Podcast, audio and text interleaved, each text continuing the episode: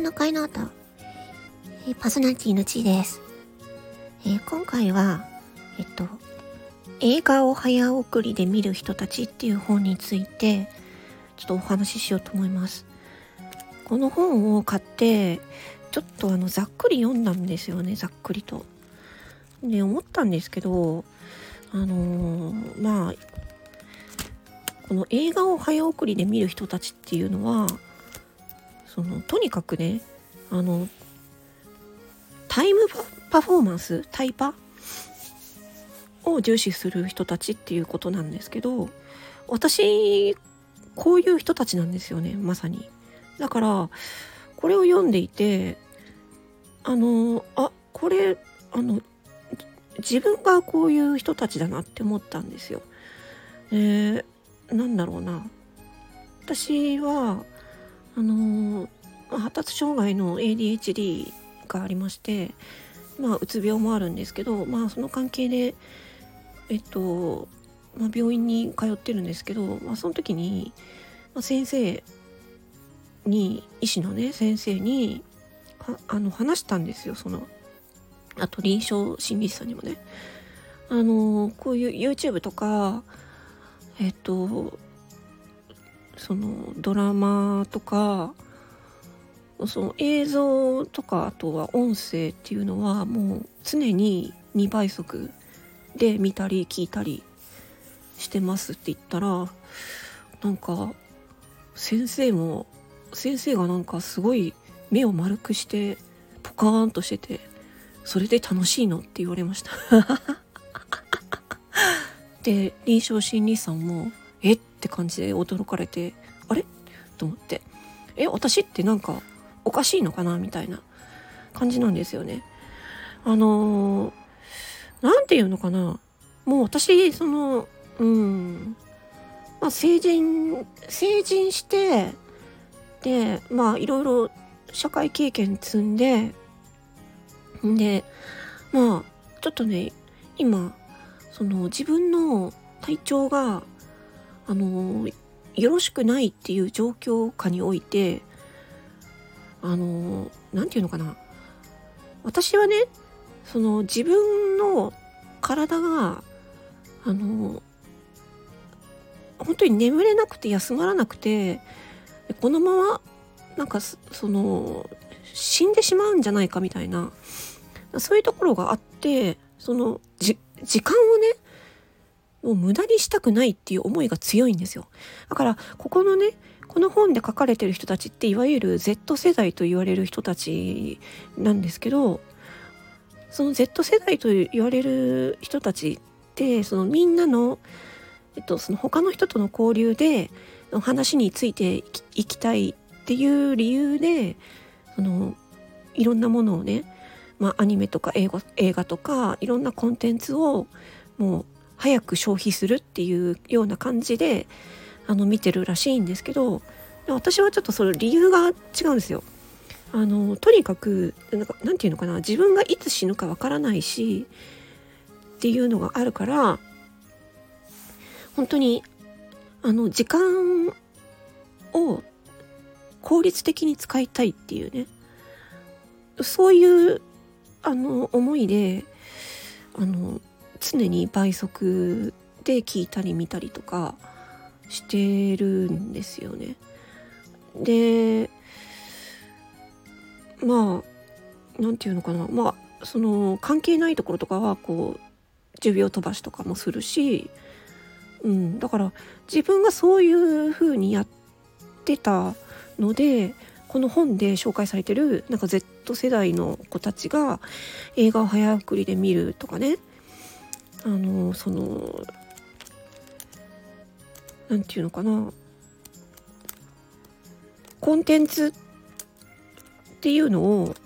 まあ、TikTok とかもそうですけどあと Instagram とかあの数秒で消化するっていうなんかその感覚私も私もそうなそうなので何て言うのかな。もうパパパパパパッと情報をつかみたいっていう感じなんですよね今の私は。あいつ死ぬかわからないからあの何て言うので読みたいものいっぱいあるんですよ。読みたいものとか見たいものとかもうとにかくいっぱいありすぎてそうこの本でも書いてあったんですけど情報量がめっちゃ多いんですよね映像とか。うん、まあとにかくアニメとかも、まあ、あとゲームとかもそうかもしれないですけどなんかとにかく情報がめちゃくちゃいっぱいあるので、ネットフリックスとか TikTok とか YouTube とか、うん、でそういうなんか結構見るものがたくさんあるからあのー、それらを消費する、まあ、鑑賞じっくり鑑賞というよりは消費していくっていう感じ、うん、だからすごいわかるんですよね。なんかその何て言うんだろうね。とにかくパパパパッと見るっていう、うん、で今このスタンド FM もやってるからスタンド FM であのー、まあ聞きたい人たちいっぱいいっぱいいすぎてそう困ってるんですよね。でなんか私の場合はあの何て言うのかな。そのまあうつ病不眠症で ADHD ということもあって夜がね夜が眠れないんですよ本当にあんまり。で常に日中眠たいんですよね。で寝不足状態が続いているっていう中でで限られた時間の中でできるだけたくさんのあの情報を得たいっていうのがあって、うん、なので倍速にしてみたりとかねしてたんですけどあの倍速で見るっていうことはあの脳の処理速度がそれだけあのスピードが速まるわけでそうすると脳疲労がめっちゃ溜まるんですよね。うん、だからでそれに加えて睡眠もね自分は睡眠時間の少ないし質も良くないっていうのでなるべく脳疲労はねちょっとあの脳疲労を少なくするようにしようと思ってちょっとねできるだけあの1倍とか1.2倍とかで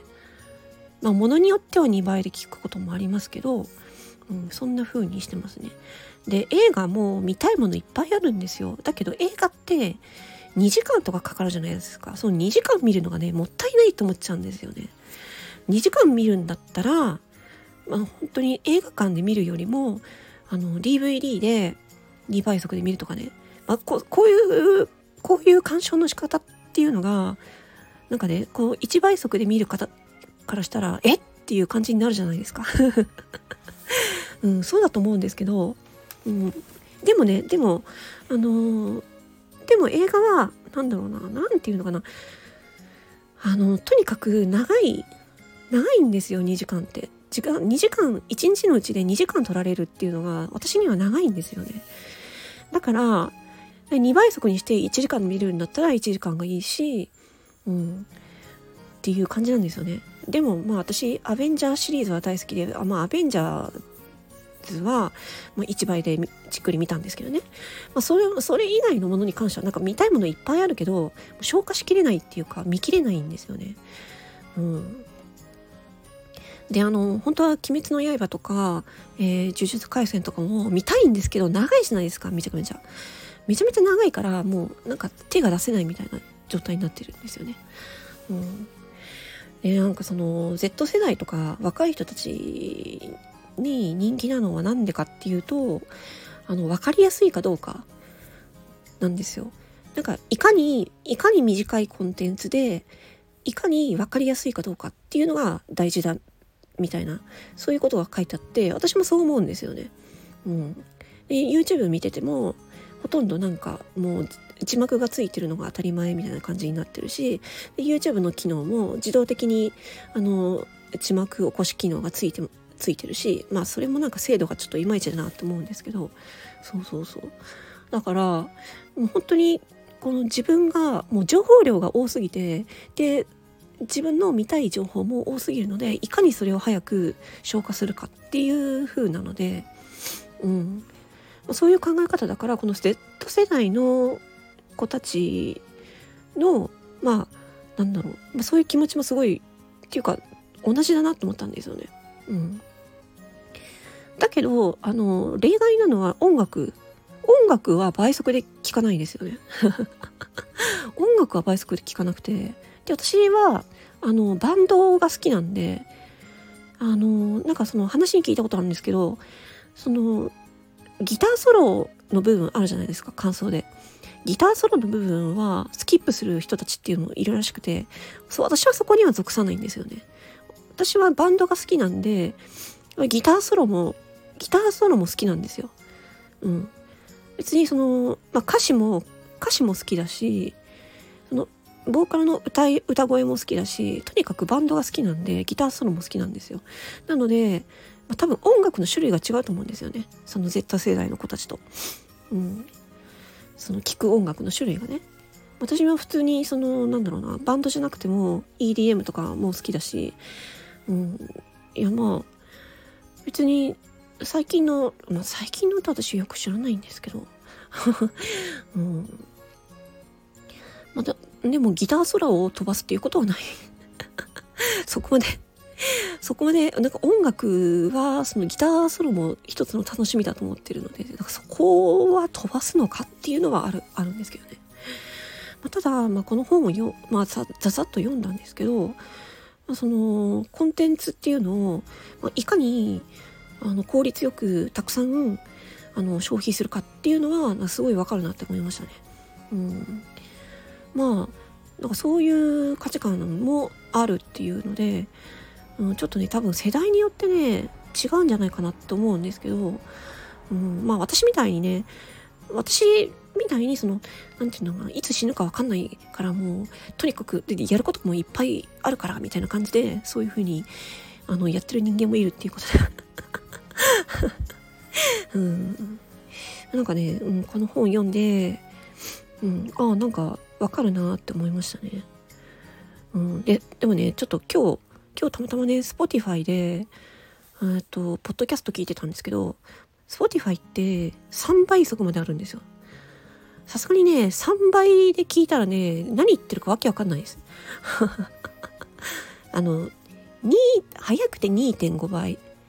まではいけるかなっていう感じで3倍以上になると3.5もあったっけ？忘れたけど3倍以上になるとさすがに無理だなって思いました。早すぎて。うん、その喋る人の喋り方にもよると思うんですけどね、うん、滑舌が良くてはっきりとした喋り喋り方だったら3倍以上もいけるのかもしれないですけどちょっとなんかそこまで3倍はちょっと、うん、厳しかったですね私が聞いてます うん、まあそんな感じ。ちょっといろいろ考えさせられるなと思って、うん、だからこのえー、っと何て言うんですか？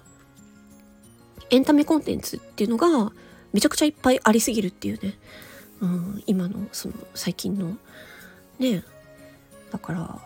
私もゲームだからゲームを最近やってないんですよ全然。ゲームをやるぐらいだったらその本あ本は読むんですよ本。本は大本読むのは好きなんで本は読むし本って自分の読みたいとこだけ読めるから自由に読めるから本を読むのは好きなんですよね。うん、一字一句初めから終わりまで読む場合もあるし、まあ、ビジネス本なんかはもうビジネス本って本当に分かりやすくなってるから重要なところは太字になってたりあのアンダーラインが引いてたりとかするのでそういうところをポッパポッパパッとかいつまんで読めばもう立ち読みで済んじゃうし、うん、だからビジネス本に関してはなんかこうこういうこと言うとなんか怒られそうですけど、うん、正直あの立ち読みでビジネス本は立ち読みで済んじゃうとかいうのも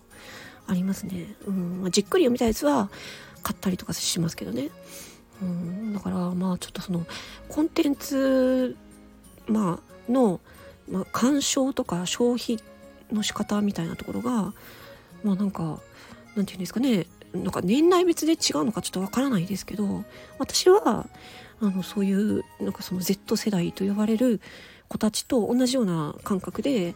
あのその情報とかねコンテンツとかをあの処理処理、うん、消費、うん、しているっていう感じだったんで。でこの肝心のね作者の方えっ、ー、と稲田なんていうんだ？稲田豊志さんっていうのは1974年生まれということなので50歳近くですかね、まあ、その世代の、まあ、方はまあこういうふうに考えてるんだみたいなに、思ってうーんっていう感じで。まあ。どっちかというとその Z 世代側の感じで私もあのコンテンツとか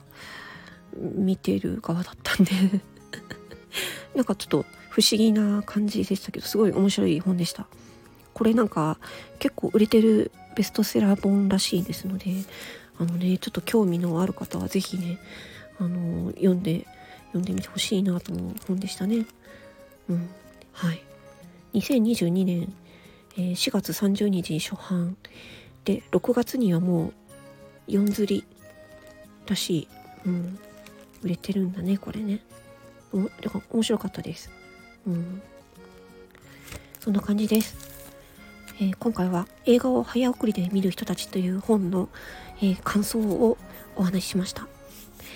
えー、ここまで聞いてくださりありがとうございました。これも倍速で聞いてますかね。